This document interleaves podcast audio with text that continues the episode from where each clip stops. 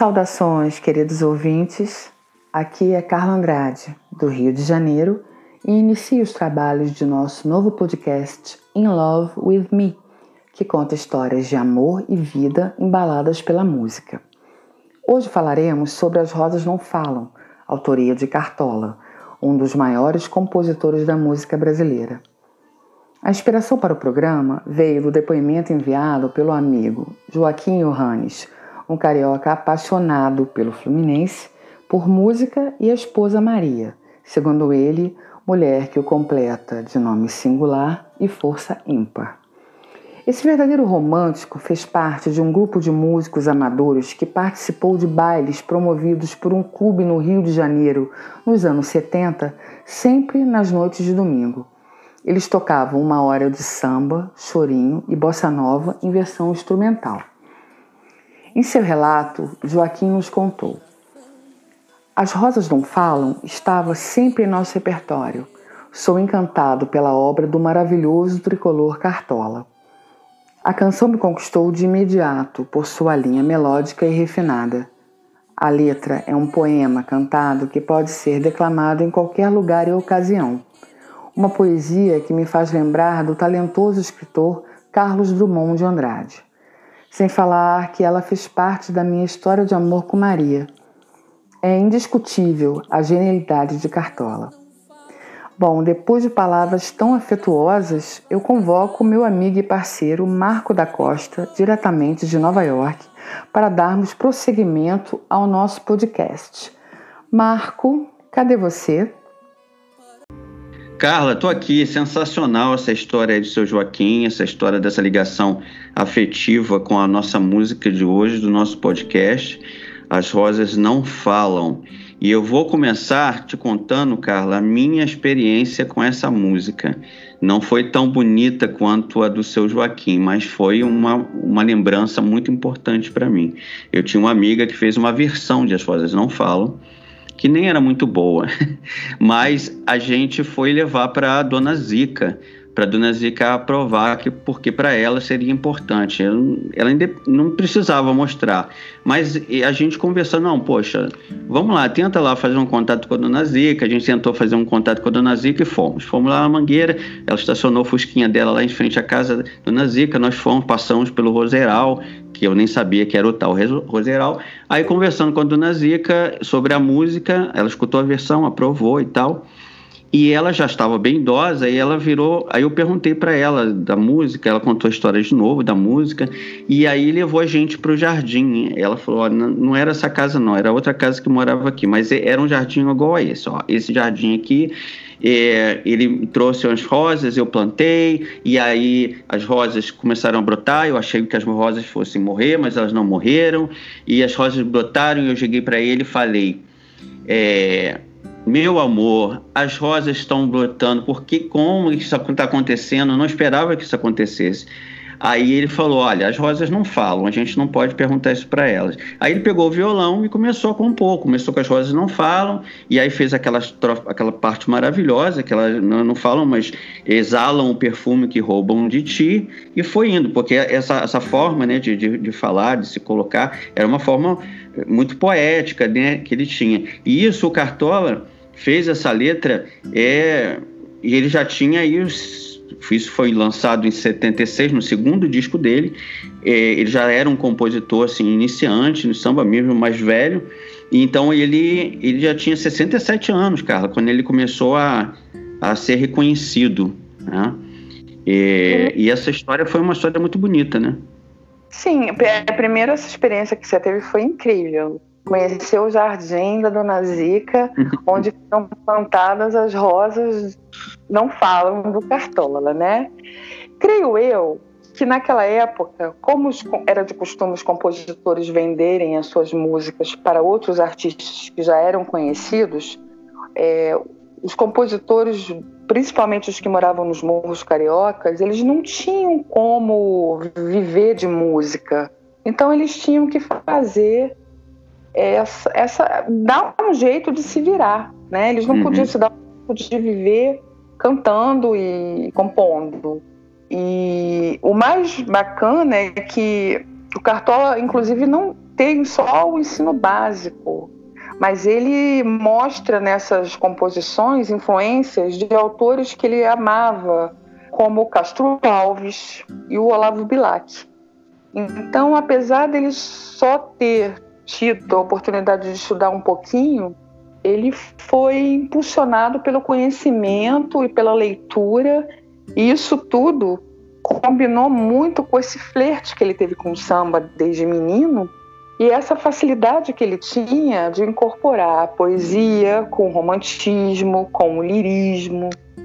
É, e tem uma, um fato engraçado, ele foi pedreiro, Cartola foi pedreiro. Oh, que legal. É, e, e o apelido, porque o nome do Cartola é Angenor de Oliveira. O apelido dele foi dado pelos amigos de trabalho, porque ele usava um chapéu para proteger a sua cabeça do cimento que caía. Então, a, vingou o apelido Cartola e ele passou a usar isso na vida artística. Bem é, legal. A gente, a gente precisa também entender, contextualizar, porque naquela época é, samba não era, é, não era muito bem visto. É, samba nos anos até os anos 20, inclusive o Donga, a primeira gravação né, do samba comercial pelo telefone, o samba pelo telefone, ele na letra ele né, diz bem claro que é a polícia, né, ligando, sabendo que tem alguém tá tocando samba na casa de alguém, e isso toda essa essa marginalidade do samba naquela época, basicamente os, os autores, os, os cantores mais famosos iam buscar nos morros cariocas essas, esses compositores, esses compositores desconhecidos. É, e eles, e Cartola era um deles, né? Por isso que ele demorou também, talvez, muito para fazer sucesso. Então ele lançou esse segundo esse, essa música, As Rosas Não Falam, no segundo disco em 76, e só em 77 ele foi explodir mesmo no mercado com a gravação da Beth Carvalho. A Beth Carvalho, quando gravou essa música, e tocou no Fantástico na época, foi aquela coisa, aquela promoção toda, e aí ele começou a ser reconhecido como um compositor e teve esse sucesso todo. Logo depois da depois dela, né, o, da, da Beth Carvalho, sucesso, nem Mato Grosso, gravou a Gal Costa, é, o Emílio Santiago, muito tempo depois, né, nos anos 80. Então, assim, tem uma série de, de regravações de cantores famosos, intérpretes famosos da, da, do material produzido por ele. E As Rosas Não Falam, foram gravadas assim, diversas versões. É sensacional, a música ganhou um mundo, né? E tem uma história que eu me lembrei, o Cazuza, que era um grande fã do Cartola e se inspirou muito na obra de, do, dele para compor as suas composições, ganhou o nome dele. João Araújo era, pai do Cazuza, muito fã de Cartola. E quando o Cazuza nasceu, João quis homenageá-lo e botou o nome do Cazuza de Agenor, sem uhum. o N, João Genor, né? O Cazuza, o menino, adolescente, detestava o nome, ficava chateado com o pai, por que, que você fez isso? E João tentava explicar, mas Cazuza, o, o Cartola é um gênio, o Cartola é maravilhoso. O Cazuza só teve noção de, do Cartola algum tempo depois, quando ele é, despertou o interesse por música, por compor, por escrever canções, né? E uhum. ele ficou feliz depois de um tempo. Eu já assisti entrevista onde o Cazuza fala sobre isso, que no começo ele o detestava, mas depois ele se sentia um grande homem por trazer na identidade o nome do Cartola. É maravilhoso. É. Eu, como eu estava falando. Por ele. Como eu estava falando na relação da, da, da marginalidade do samba da época, demorou muito, só nos anos 60, é, final dos anos 60, que a, a, o samba começou junto com a bossa nova, entrar na casa da, da, classe média na Zona Sul. Até então era, era uma música realmente que não tinha essa projeção toda. E aí, depois dos anos 70, com a Bete Carvalho, eh, com outros artistas, principalmente durante o regime militar, o samba e Chico Buarque fez grandes composições também nessa área, e aí que começou realmente a, a popularizar é, no mercado fonográfico as gravações de samba. E eu, eu tenho uma, também uma outra história que é do meu avô. Ele trabalhava na rede ferroviária e ele voltava para casa e às vezes ele cantarolava As Rosas Não Falam. E eu me lembro disso. E eu achava.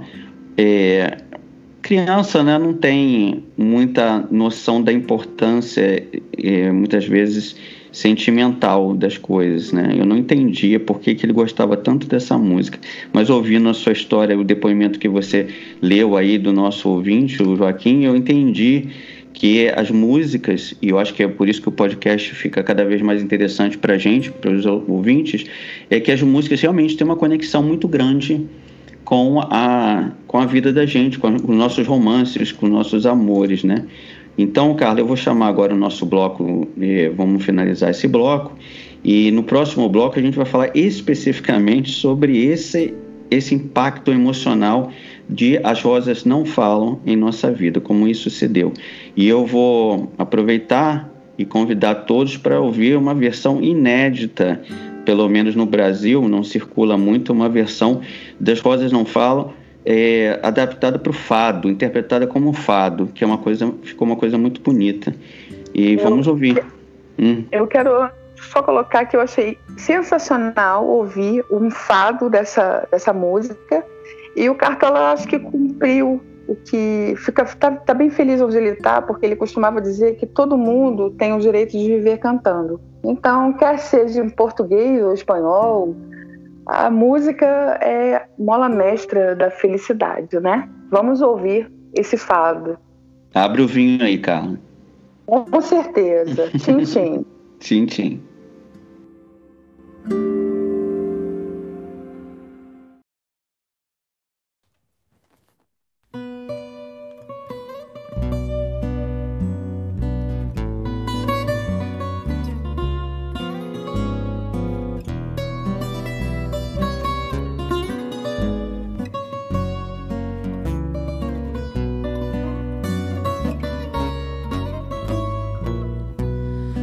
Outra vez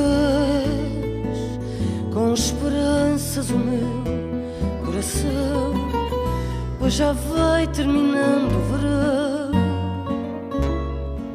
Enfim, volto ao jardim com a certeza que devo chorar, pois bem sei que não queres voltar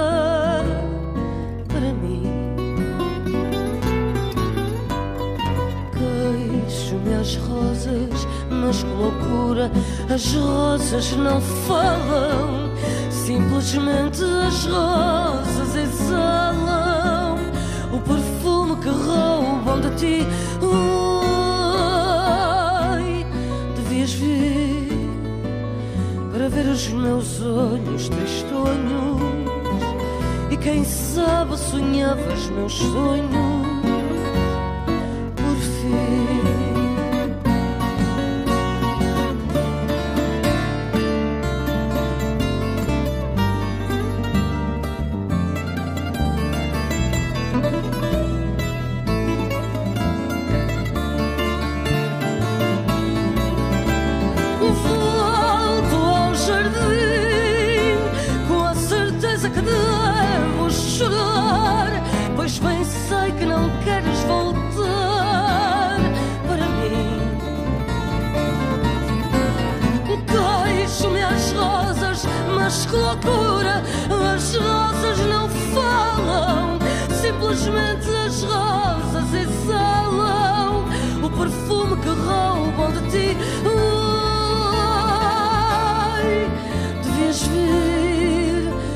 ver os meus olhos tristonhos e quem sabe sonhavas meus sonhos por fim.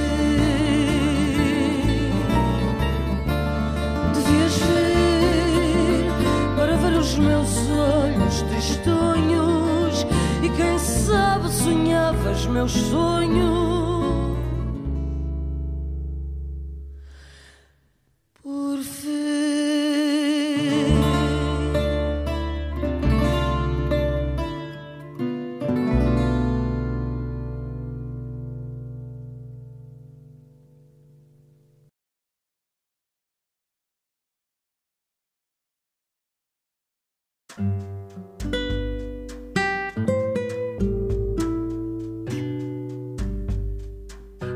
Olá, humanos! Voltando do segundo bloco, vocês acabaram de ouvir As Rosas Não Falam, da cantora portuguesa Gisela João, que vive em Amsterdã, na Holanda. Ela gravou essa música em 2018 com a participação dos músicos Bernardo Romão, na guitarra portuguesa, Nelson Aleixo na viola e Francisco Gaspar no baixo.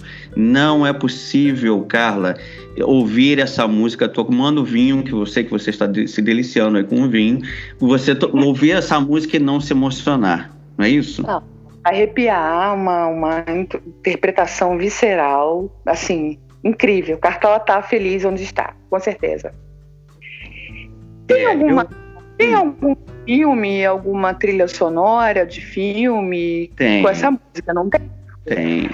As Rosas Não Falam foi, foi incluída em trilhas sonoras de pelo menos três novelas em épocas diferentes. Ela tem livros que foram citados. Ela tem um curta chamado As Rosas Não Falam, também um curta independente. E na semana passada foi lançado um seriado Netflix e, chamado Sérgio que é baseado na história é, do Sérgio Vieira de Mello, que era um, um diplomata brasileiro que foi morto num um atentado.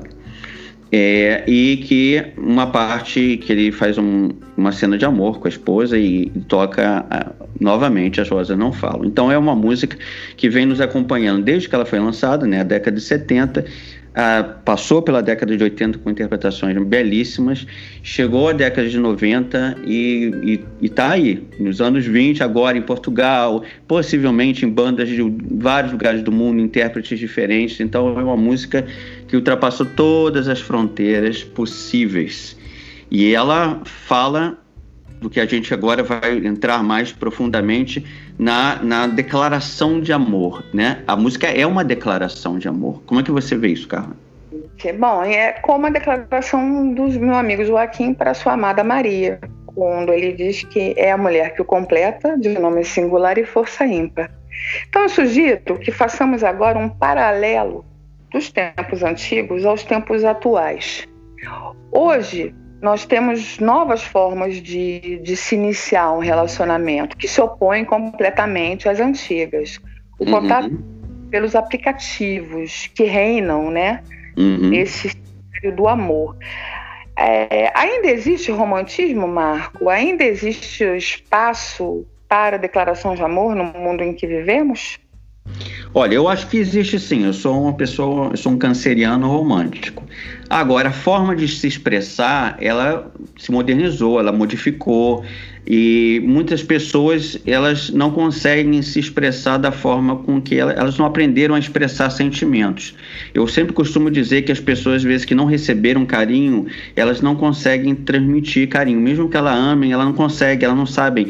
A geração do Cartola, a geração do meu pai, dos meus avós, todos eles eles sabiam eu vou te contar uma coisa, antes de falar das minhas histórias, né? é, é, o meu pai tinha uma coleção de cartas de amor para minha mãe, que ele guardou é, durante oh. anos, durante anos. Lindo. E ele, ele mostrou para mim. Então, assim, eu fui educado com as cartas de amor do meu pai para minha mãe. Mesmo que a relação deles depois tenha sido meio que destruído por N fatores, a, a, o, a forma. Eu me lembro Carla. Eu me lembro da, da frase que o meu pai usava para fechar as cartinhas dele. Era, ele era muito criativo. E ele já usava umas frases assim. Eu me lembro de uma expressão: nosso, nosso amor está cada vez mais forte como um concreto. Como, entendeu? Ele, ele adorava fazer associações com coisas. Então ele tinha. E eu, meu pai, como eu falei, meu pai, como cartola, é uma pessoa de não de muita instrução, mas ele, ele, ele tinha uma boa educação primária e ele sabia escrever muito bem, muito bem. Então ele fazia essas cartas de amor para minha mãe. Na minha geração, lá depois do meu pai, eu me lembro da, das cartinhas que eu recebia na escola é, os meninos faziam cartinhas para as meninas e a gente colocava. Na minha geração já não tinha muita criatividade, a gente já não escrevia. A gente já pegava música, música dos programas de rádio, do que a gente escutava, músicas é, bacanas e, e botava, é, fazia a tradução da música que a gente ouvia no rádio, nas revistinhas e mandava para menina, o menino mandava para menina, o menino mandava para o menino, sei lá. Tá? Todo mundo que amava naquela época mandava de alguma forma uma, uma cartinha. A gente não tinha e-mail, a gente não tinha aplicativo. Então, assim, a minha infância foi ainda de escrever. Essa garotada agora, os milênios, né, e os jovens, a garotada já foi alfabetizada no computador, muitas vezes eles não sabem nem segurar a caneta e escrever. Então, é, é, a forma deles se comunicarem é por meme, né? Eles se comunicam por meme, por imagem. Isso eu não acho assim. Eu sou uma pessoa que eu não sou um saudosista crônico. Eu acho que toda geração tem uma forma de se expressar, mesmo que seja por meme, o que for, é uma forma da garotada se expressar. Eu não, eu não consigo me comunicar da mesma forma que o meu pai não conseguia se comunicar da mesma forma que eu. E não existe. É, e eu vou falar para você de um filme do Woody Allen, que é esse último filme, ou Meia Noite em Paris. É isso? É, Meia Noite em Paris. Em que a, a, a temática do filme era justamente a, a a volta ao passado. As pessoas achavam que se voltassem ao passado, a geração anterior, elas eram mais românticas e mais felizes. Aí elas voltavam e conversavam com as pessoas do passado, e as pessoas do passado falavam: não, mas essa época não, era a época anterior. E aí eles iam voltando, daqui a pouco estão quase na Idade Média, entendeu? Ou seja, para cada geração, a cada geração, a sua forma de se expressar romanticamente é a mais importante. É, para colocar de maneira bem correta isso, o Zygmunt Bauman, um filósofo polonês, é, fez uma, um livro chamado Amor Líquido, uhum. onde ele conta a fragilidade das relações afetivas na sociedade pós-moderna. Ele diz que hoje os relacionamentos escorrem entre os dedos e que o amor entre as pessoas, entre um casal, é cada vez mais imprevisível, instável, porque a qualquer momento um dos dois pode mudar de ideia. E a gente vê hoje pessoas terminando uma história por mensagem de WhatsApp, por uhum. e-mail, ou às vezes elas somem, deletam, uhum. bloqueiam, é, tudo é, na, na, na, visão do Bauman, tudo é em cima de uma base, de uma rede, né? Que não uhum. tem uma, uma solidez como o concreto que o seu pai colocava nas cartas. Não existe solidez. Vivemos em tempos líquidos que nada é feito para durar. Agora, você já teve uma declaração de amor que inesquecível, marcante? Conta para, para nós. Bom, eu não tenho uma história bonita, porque ela não teve um final bonito como o nosso ouvinte aí, que você relatou tão bem a carta dele. É, mas, é, lógico que durante a vida a gente teve algumas declarações de amor que é, nos comoveram muito. E eu acho que a maior declaração de amor é é, é de gesto, ela muitas vezes não é de palavras, ela é de gesto, pelo menos eu entendo assim. Então, é, no momento na minha vida que eu estava num dia muito difícil, meu, né, de um, era um velório do meu pai e uma pessoa que eu gostava muito, é, que a gente não estava se falando, ela apareceu. E, e foi um gesto muito importante para mim, porque primeiro que eu não esperava que ela fosse, segundo que ela apareceu e olhou para mim e naquela olhada ela fez aquela declaração de amor, entendeu? Maravilhoso, é. maravilhoso. Então para mim ah, essa foi uma, uma declaração de amor, é um gesto de amor. Concordo com essa coisa do gesto. A minha declaração também foi um gesto. Vou contar eu me apaixonei loucamente por uma pessoa que morava em outro estado e passamos muito tempo conversando através de redes sociais. Uhum. Um belo dia recebi um SEDEX e dentro desse SEDEX tinha uma passagem para que eu fosse de encontro a ele, uma foto 3x4 dele e uma miniatura de um avião, porque na época ele trabalhava numa companhia aérea. Então foi uma referência ao trabalho uhum. e ao do, daquele avião me levar até lá. Aquilo me fez chorar de tanta emoção, porque eu não esperava. Eu fui surpreendida de uma maneira arrebatadora.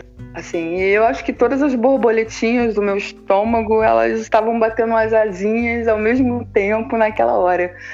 É, foi muito feliz, eu fiquei muito feliz. E independente do resultado, é, foi inesquecível. E creio que seja muito importante é, para essa geração ter muito cuidado e responsabilidade com o outro na hora das suas declarações. Porque as declarações elas têm que ter verdade. Se não for de verdade, não faça, porque não, não é bacana, né? Eu tenho um amigo que ele gravou um vídeo chamado Não Seja Joana. Ele está usando Joana como nome fictício, né? Ele disse que ele conheceu Joana, Joana falou que gostava muito dele, e ele ficou se envolvendo com Joana, e Joana cada vez mais. Aí um dia que ele chegou, pediu Joana para namorar, Joana falou assim: ah, que não tinha certeza se gostava mais dele. Então ele falou assim: não seja Joana, não iluda as pessoas dizendo que você gosta delas se você não tem certeza que você gosta, porque as pessoas vão se envolver e depois você não, você vai simplesmente magoar as pessoas. Então essa forma de, de se comunicar, é, acho que é muito importante para a geração do Cartola, para a geração dos meus pais. Uma cartinha de amor era uma declaração máxima de amor. Não existia forma de declarar eh, amor se não mandar flores e mandar uma carta junto com as flores. Essa era a comunicação daquela geração. Então, todas as primas da minha mãe, todas as, minha, as minhas mães, minha mãe, minha tia, todos eles se envolveram com os namorados, com os noivos, através de um buquê de rosas e de cartinhas românticas. É, na minha geração, na sua geração, nas outras, se eu mandar uma, um buquê de flores com uma cartinha, não vai ter esse mesmo impacto. É, então, assim, cada geração cria a sua forma. É, eu sou mais visual, eu gosto mais de gestos do que de cartas, embora eu goste muito, gosto muito de escrever, me emocione escrevendo e lendo, mas eu ainda acho que a minha geração é mais visual e essa geração nova agora é mais visual ainda, cada vez mais visual, de menos palavras, e os gestos dizem tudo. E eu tenho uma a mãe de um de um grande amor meu me disse uma vez, é, não liga né, para certas coisas porque a pessoa lá não sabe expressar o seu, o seu, os seus sentimentos. E eu, e eu sempre penso assim: é, os pais às vezes entendem que os filhos não sabem expressar, porque os pais estão vendo, né? Já passaram por isso, estão vendo. E os filhos aí estão aí batendo a cabeça, não estão sabendo se expressar. Então eu acho que essa contribuição de Cartola e dessa música vai ser sempre importante, porque cada vez, cada geração, quando lê isso, vai lembrar que existiu né, gente no mundo que, que dedicou um poema, uma letra tão bonita isso. E a dona Zica é, viveu todos anos e anos da vida dela com essa, mesmo que não fosse, não sei, a gente não sabe da vida íntima das pessoas, mas foi uma declaração tão importante que com certeza ela carregou isso como um grande troféu para o resto da vida.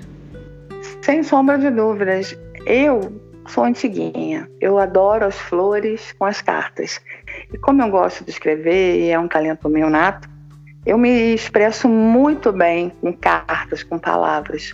Eu confesso que até hoje eu escrevo cartas através de e-mail que seja, mas é uma carta e me declaro sobre tudo, né? O, porque o amor é universal através das palavras. Eu acho que eu ainda não caí nessa, nessa rede do que o Bauman coloca no amor líquido e não, não sou, não compacto com esse descarte, o delete, o bloqueia. Acho deselegante. Bom, então, para terminar, eu queria novamente voltar a um verso do, do Cartola, que ele desejava sonhar os seus sonhos. Eu acho que é mais ainda do que as rosas que exalam perfume que roubam de ti, o máximo de amor é poder sonhar os teus sonhos. Eu acho que isso é que liga uma relação, eu acho que isso que liga uma pessoa a outra. É ter essa ligação íntima com os sonhos do outro, é dormir junto e muitas vezes ter sonhos parecidos. É, tem um filme argentino chamado Não te mueras sin decirme a donde vas, que é um casal que durante várias vidas é, nascem e voltam como casal novamente, só que em situações diferentes. E aí ele, o nome do filme já diz: Não morra sem me dizer para onde você vai, porque ele queria morrer e voltar com ela novamente numa outra vida e ele precisava achar ela nessa outra vida. Eles, eles nasciam em lugares separados eles iam se encontrar novamente em cada vida dessa. Então eu acho que é isso. É, eu acho que sonhar os seus sonhos, eu acho que Cartola sempre presente, eu acho que as rosas não falam, vão estar sempre nas nossas vidas. Eu assisti esse filme, é belíssimo e todo filme de amor é muito bonito. É, eu acho que o amor acaba vencendo. E quem não sabe amar está perdendo um, uma grande experiência de vida. Quero agradecer, seu Joaquim, meu querido, um grande beijo e gratidão por esse depoimento. E que eu desejo a todos uma história de amor tão bonita quanto a sua com a Dona Maria. É, meu grande abraço aos nossos ouvintes e foi um prazer compartilhar com você desse momento cartola. Um beijo. Um beijo, a gente volta no próximo programa.